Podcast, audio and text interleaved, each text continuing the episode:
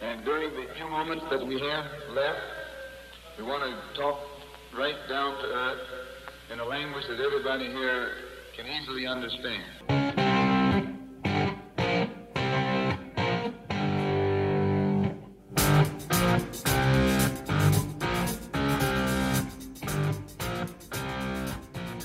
Hola, ¿qué tal? Bienvenidos a ¿Qué viene para el fin de semana? La sección de fútbol vertical en la que repasamos los seis mejores enfrentamientos de la jornada futbolística. Y en este caso, además del regreso del fútbol de clubes después de la fecha FIFA. Así que sin más tiempo para perder, comenzamos con el repaso de estos enfrentamientos, de estos partidos estelares y arrancamos con nuestra primera elección. Y comenzamos temprano porque el primer partido que hemos elegido se va a llevar a cabo el viernes y será correspondiente a la Ligue on, porque en el Parque de los Príncipes el Paris Saint-Germain estará enfrentando al Mónaco en un duelo que atañe al primero y al tercero de la tabla de posiciones de la Liga Francesa. El Paris Saint-Germain, primero de la tabla, llega con 27 puntos, pero ojo, que el Mónaco, el tercer clasificado, llega con 24 unidades. Y entre medias está el Nice que llega que arriba con 26 puntos a esta jornada y el sábado estará enfrentando al Toulouse. Es decir, en caso de que cualquiera de estos dos equipos pierda puntos, se puede ver beneficiado el conjunto rojinegro. Y ese es un ingrediente muy, muy importante a tener en cuenta. Porque primero hay que señalar que es el primer encuentro de esta campaña en el que el PSG llega como líder. Sí, no había sido líder hasta la jornada anterior y después de vencer al Reims, partido que también fue elección, fue uno de los elegidos de cara al que viene para el fin de semana anterior, después de vencer al cuadro de Will Steele, el conjunto de Luis Enrique ha tomado el primer puesto de la clasificación de la liga francesa. Pero atención, porque el Mónaco llega con tres partidos consecutivos sin perder ante el conjunto parisino. Y además llega con una sola derrota de los últimos seis partidos que ha disputado. Del otro lado, el PSG llega con siete partidos sin perder en la Ligue y cinco victorias al hilo. Es decir, en competición nacional estamos viviendo los mejores momentos de la campaña, la mejor forma para el equipo de Luis Enrique. Y otro punto a tener en cuenta, el último mencionar, más allá de que es de lo mejor que podamos ver en Francia, que es el primer partido desde la lesión de Warren Zaire Emery, un futbolista que se había convertido más allá de tener solamente 17 años en un inamovible para el cuadro de la capital francesa, pero después de su lesión en la fecha FIFA, vamos a ver por quién lo sustituye y en especial teniendo en cuenta el plurifuncional modelo táctico del cuadro de Luis Enrique, cómo ese sustituto se puede llegar a adaptar a la cantidad y a lo diversas de las tareas que el técnico español le pueda llegar a indicar. Así que, primera elección, Paris Saint-Germain contra Mónaco, duelo en la cima, duelo por el primer puesto o quizá duelo para terminar dejando ir puntos importantes en la League On.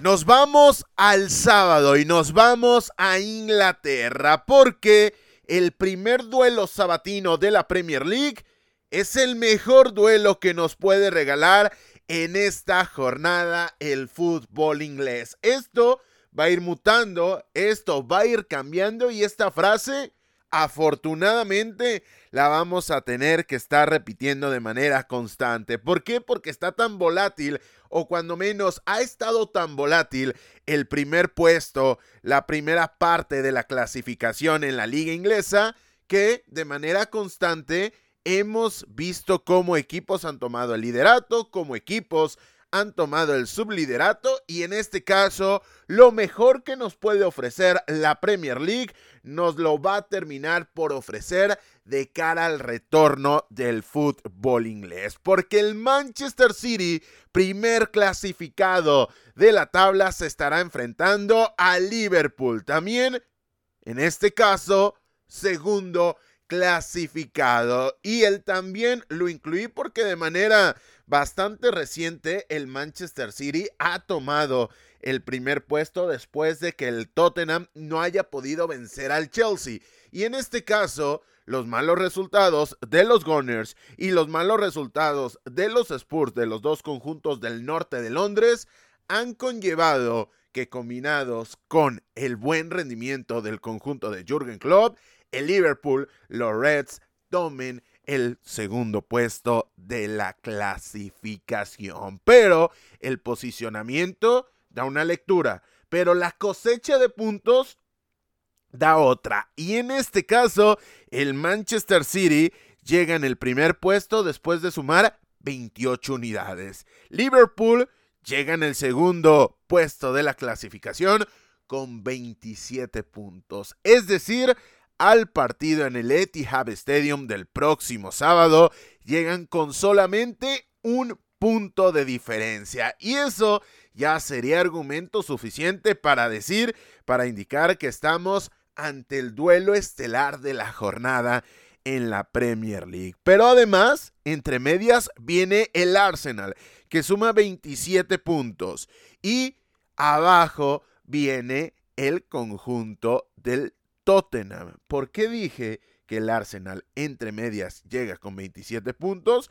Pues porque el conjunto de los Gunners va a terminar con la actividad de Inglaterra del sábado, quiero decir, enfrentando al Brentford en derby londinense. Uno de los dos conjuntos, ya sea Manchester City, ya sea Liverpool, va a perder puntos o inclusive ambos.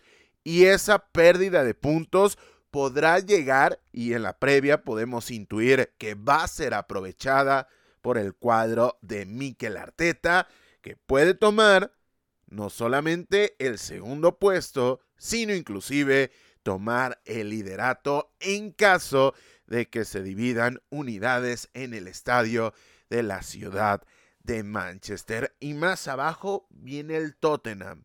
Pero del Tottenham ya estaremos platicando más adelante. Dentro de las particularidades de este enfrentamiento, hay que señalarlo. El Manchester City viene de la locura en Stamford Bridge contra el Chelsea. Viene de ese 4 a 4.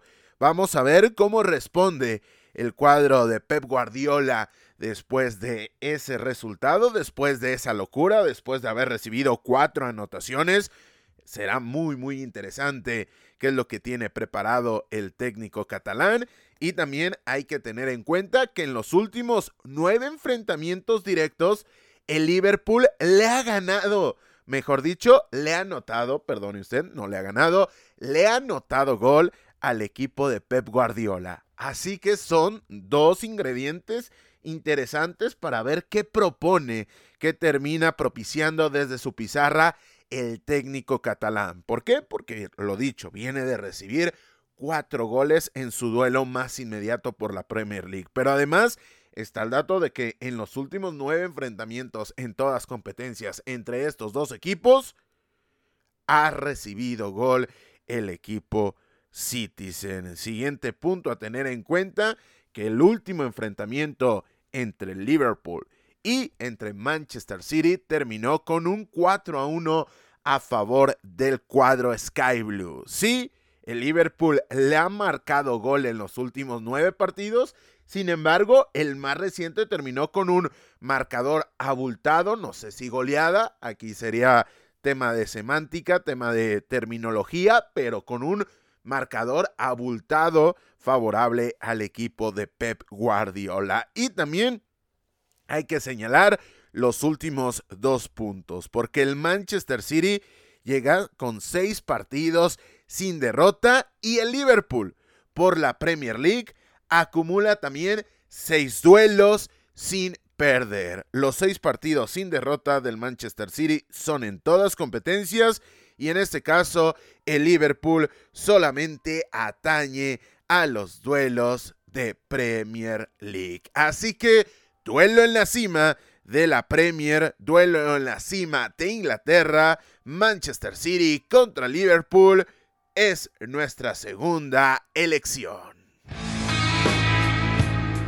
Continuamos en la Premier League y continuamos en el sábado porque dentro del carrusel de partidos de la liga inglesa, 3 de la tarde horario local, vamos a tener el Newcastle United contra Chelsea, séptimo clasificado en el caso de los Magpies contra décimo de la tabla para los de Mauricio Pochettino, dos de las mejores plantillas sin lugar a dudas de la competición que no están teniendo los resultados que seguramente se tenían en la previa o se tenían esperados dentro de estos dos conjuntos. Ojo, ojo, que el Newcastle United puede dejar la percepción de que está haciendo una campaña mucho más superior de lo que está haciendo el cuadro de Pochettino, pero llega con 20 unidades. Chelsea tiene 16. Es decir,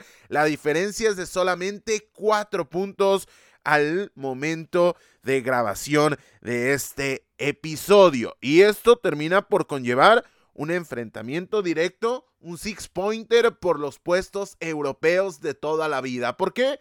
Porque si el Chelsea pierde, el Newcastle United se le va a ir a 7 puntos de distancia. Pero si el cuadro de Eddie termina sucumbiendo ante los Blues, la diferencia se terminaría recortando a solamente una unidad. Y si ya lo mencionamos con el Manchester City, lo tenemos que mencionar con el Chelsea, porque el cuadro de Stamford Bridge viene de la locura ante el Manchester City y previamente de haberle ganado en otro partido que también fue una auténtica locura al Tottenham Hotspur. Es decir, llega, llega con antecedentes por demás interesantes, porque además el Chelsea acumula tres partidos sin perder. Esto me parece que no asusta absolutamente nadie, pero ha perdido solamente un duelo de los últimos ocho partidos en los que ha enfrentado al Manchester City, al Tottenham, al Arsenal,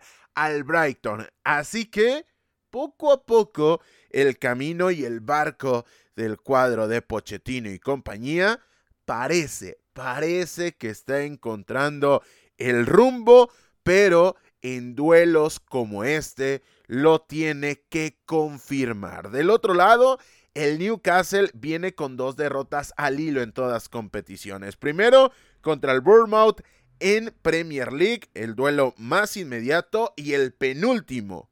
Hablar de la caída en la UEFA Champions League contra el Borussia Dortmund. Pero aquí hay que hacer un gran pero. Sí perdió contra los Cherries y terminó perdiendo frente al BAV en competición europea, pero previamente le había ganado al Arsenal por la Premier y al Manchester United por la Carabao Cup. Y precisamente la Carabao Cup es otro pequeño ingrediente, es parte, parte del ecosistema, del contexto de este partido. ¿Por qué? Porque estos dos cuadros en el mes de diciembre se van a volver a ver las caras. En este caso, en los cuartos de final de la Copa de la Liga inglesa. Así que hay que tenerlo en el radar de cara a lo que puede ser la previa de este partido. No que signifique una gran condicionante de cara al partido de este sábado, pero en el momento que hagamos la previa de la Carabao Cup, de ese enfrentamiento, inmediatamente vamos a tener que ver este Newcastle United contra Chelsea. Y Los dos últimos puntos a tener en cuenta es que el Newcastle no ha perdido ante el Chelsea en los dos últimos duelos oficiales y si añadimos el tema del duelo amistoso que se dio en verano, se aumentaría a tres. Pero más importante todavía es meter a la conversación el tema de la fecha FIFA. Joelinton, Bruno Guimaraes, Moisés Caicedo, también el caso de Enzo Fernández.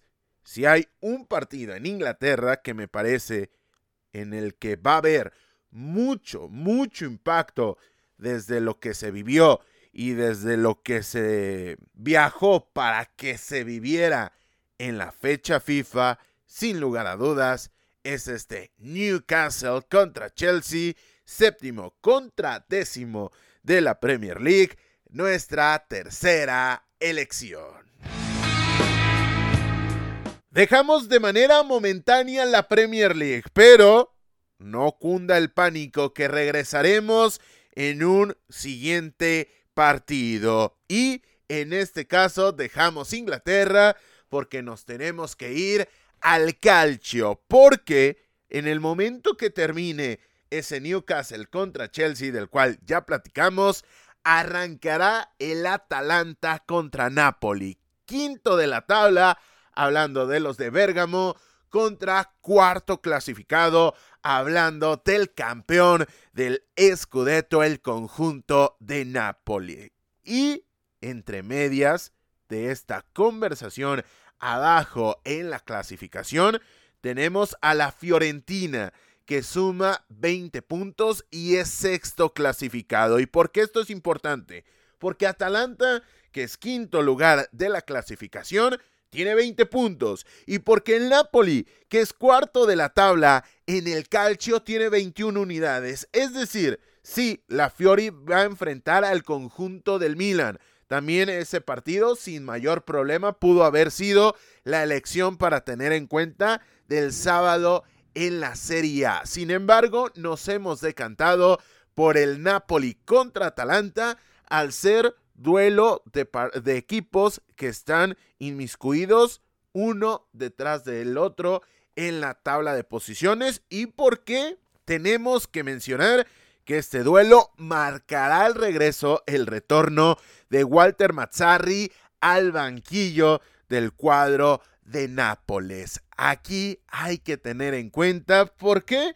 Porque Igor Tudor finalmente no aceptó las condiciones del Napoli. Se habla de que ya está en la puerta un acuerdo para la siguiente campaña con Antonio Conte, pero estando Antonio Conte y estando Di en este tema, realmente que existen muy, muy pocas certezas. Y en este caso va a ser el retorno de Mazzarri al banquillo del campeón de Italia, luego de la salida de Rudy García, que para sorpresa de absolutamente nadie, no terminó por salir de mejor manera ese binomio Napoli campeón y Rudy García. Siguiente punto a tener en cuenta de este partido, el Napoli le ha ganado al Atalanta los últimos tres enfrentamientos. Se podría hablar de un dominio de los napolitanos sobre los del norte de Italia. Pero, curiosamente, previo a esos tres enfrentamientos,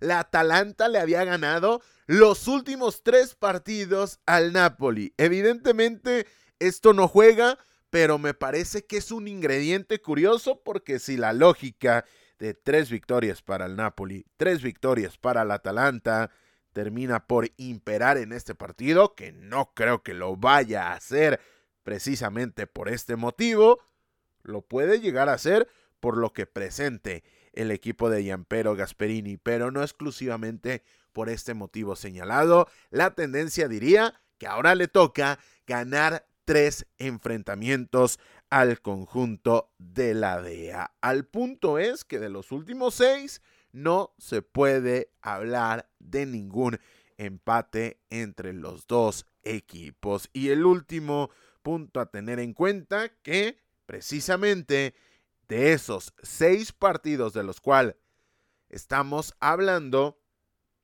la Atalanta ha encajado gol en ese tramo de la historia de los enfrentamientos entre la Atalanta y el Napoli, nuestro cuarto partido elegido de cara a este fin de semana. Y como lo prometido es deuda, regresamos a la Premier League, porque el quinto partido y el tercero en este caso de la liga inglesa es el Tottenham Hotspur, cuarto clasificado de la tabla ante Aston Villa, quinto lugar de la clasificación. Tottenham llega con 26 puntos, el Aston Villa llega con 25 unidades. De nuevo, un enfrentamiento entre equipos que viene uno detrás del otro y en el que solamente hay un punto de diferencia entre los dos equipos. Ojo, ojo que el equipo de Ange Postecoglou mantiene las bajas por lesión, el caso de Van de Ven, y por sanción, el caso del Cuti Romero, además de lo que ha pasado con James Madison, que también hay que tener en cuenta de cara a la evolución de la campaña o de este tramo de la campaña, cuando menos en el contexto 2023 para el cuadro de los Spurs. Y otro punto a tener en cuenta de cara a este partido es que el Tottenham ha recibido gol en sus últimos tres partidos. Entre medias, la derrota ante el Wolverhampton y ante el Chelsea. Pero el Aston Villa ha recibido gol en los últimos siete partidos que ha disputado. Es decir, si a Postecoglu le ha costado un mundo mantener el clean sheet en sus últimos tres partidos, Unai Emery ha terminado por fracasar en el intento de mantener el cero en su portería en los últimos siete duelo. Siguiente punto a tener en cuenta que convierte este duelo en uno estelar del fin de semana es que el Aston Villa le ganó los dos enfrentamientos de la temporada pasada por la Premier League al Tottenham. Y eso teniendo en cuenta que de los últimos 20 duelos entre ambos solamente ha ganado 4, llama poderosamente la atención porque de esos 20 que atañen ya fechas bastante, bastante lejanas, solamente los villanos han ganado cuatro. Pero esos cuatro, dos se contabilizan de manera inmediata en los dos últimos enfrentamientos la temporada anterior. Así que esto es realmente llamativo. Como también llamativo, lo dicho, es que el Tottenham viene de dos derrotas consecutivas y por cierto, las dos primeras en lo que va de esta temporada. Esto es doloroso y vamos a ver si el conjunto de los Spurs es capaz de retomar los buenos resultados. Ya no solo la victoria, me parece que un empate, dadas las circunstancias que atañen a este partido, un empate no me parece para nada un pésimo resultado para el equipo del norte de Londres aunque juega en casa y esto también puede ser un aspecto a tener en cuenta de cara al enfrentamiento. Pero si gana, sería un resultado espectacular, no solo por vencer al Aston Villa de Unai Emery, sino además por retomar la senda del triunfo después de sus dos primeras derrotas de la campaña. Y por último, por la Premier League, el Aston Villa solamente ha perdido un partido de los últimos ocho, así que en contexto nacional,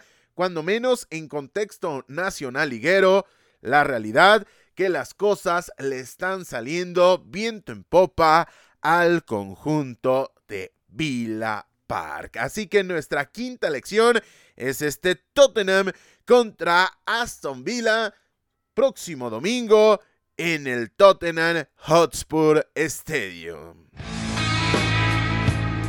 Y cerramos nuestras selecciones regresando al calcio porque tenemos Derby de Italia, Juventus en el Juventus Stadium estará recibiendo al Inter de Milán. Si lo decíamos con el Paris Saint-Germain contra Mónaco, lo aseverábamos con el Manchester City contra Liverpool, lo tenemos que retomar en este caso en el Juventus contra Inter de Milán. El mejor duelo que nos puede regalar el fútbol, en este caso en contexto italiano, lo vamos a tener el próximo domingo. ¿Por qué? Porque el segundo clasificado recibe al primero. Y entre medias solamente hay dos puntos de distancia entre la vecchia señora del calcio y el conjunto del Inter de Milán de Simone Inzaghi. 29 puntos para la Juve,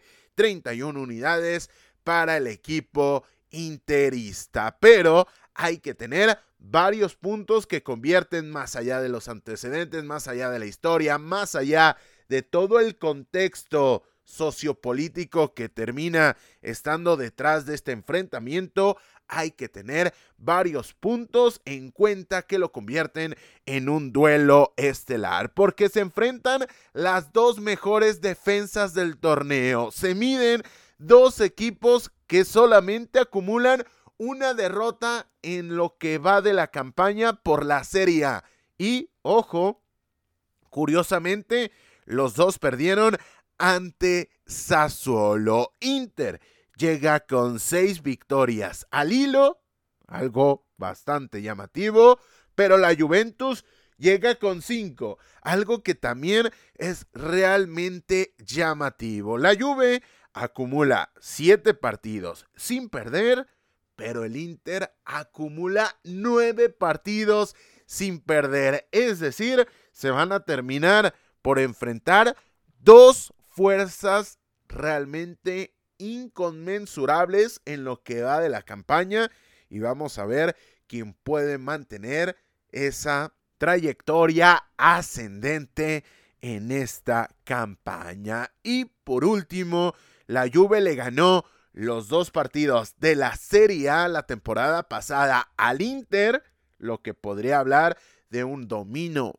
bianconero en los enfrentamientos directos más inmediatos, pero el Inter eliminó a la Juve de la Copa Italia en las semifinales. Y teniendo en cuenta que ninguno de los dos campeonó por la Serie A y teniendo en cuenta que sí, la Juve tuvo sus temas con, con, la ley, con la reducción de puntos, etcétera, etcétera, y no está en competición europea por llegar a un acuerdo con la propia UEFA, y que el Inter sí campeonó en la Copa de la Liga, me parece mucho más dolorosas las derrotas del conjunto de Massimiliano Allegri. Pero al uso lo importante es que el próximo domingo, el último partido del fin de semana de la Serie A y la última elección de fútbol vertical para estos días es el Derby de Italia entre la Juventus y el Inter de Milán.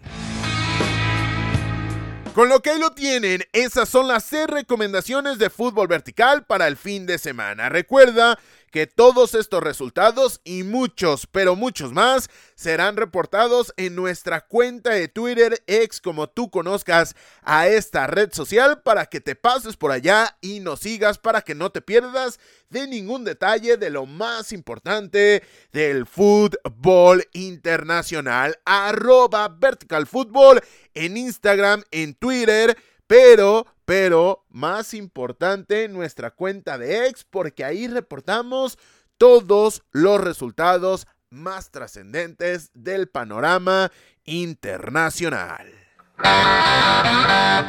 Con esto llegamos al final de este cuarto episodio de qué viene para el fin de semana de fútbol vertical. Recuerda Suscríbete donde quiera que nos escuches para que te enteres de cuando esté disponible un nuevo video porque ya lo estás viendo. Esta temporada está repleta de actividad. Mantente al tanto porque se viene el repaso, el análisis de los cuartos de final de la Copa del Mundo Sub-17 de Indonesia 2023 y además se viene el estreno del siguiente episodio regular de la tercera temporada de Fútbol Vertical. Así que ya lo sabes, suscríbete donde quiera que nos escuches para que no te pierdas de ningún episodio y te enteres de cuando esté estrenado nuevo contenido. Sin más por el momento y a nombre de todos los que hacemos posible la realización de este podcast, yo soy Carlos Alberto Valdés que te recuerda que no olvides disfrutar del balón porque el fútbol cada vez es más vertical.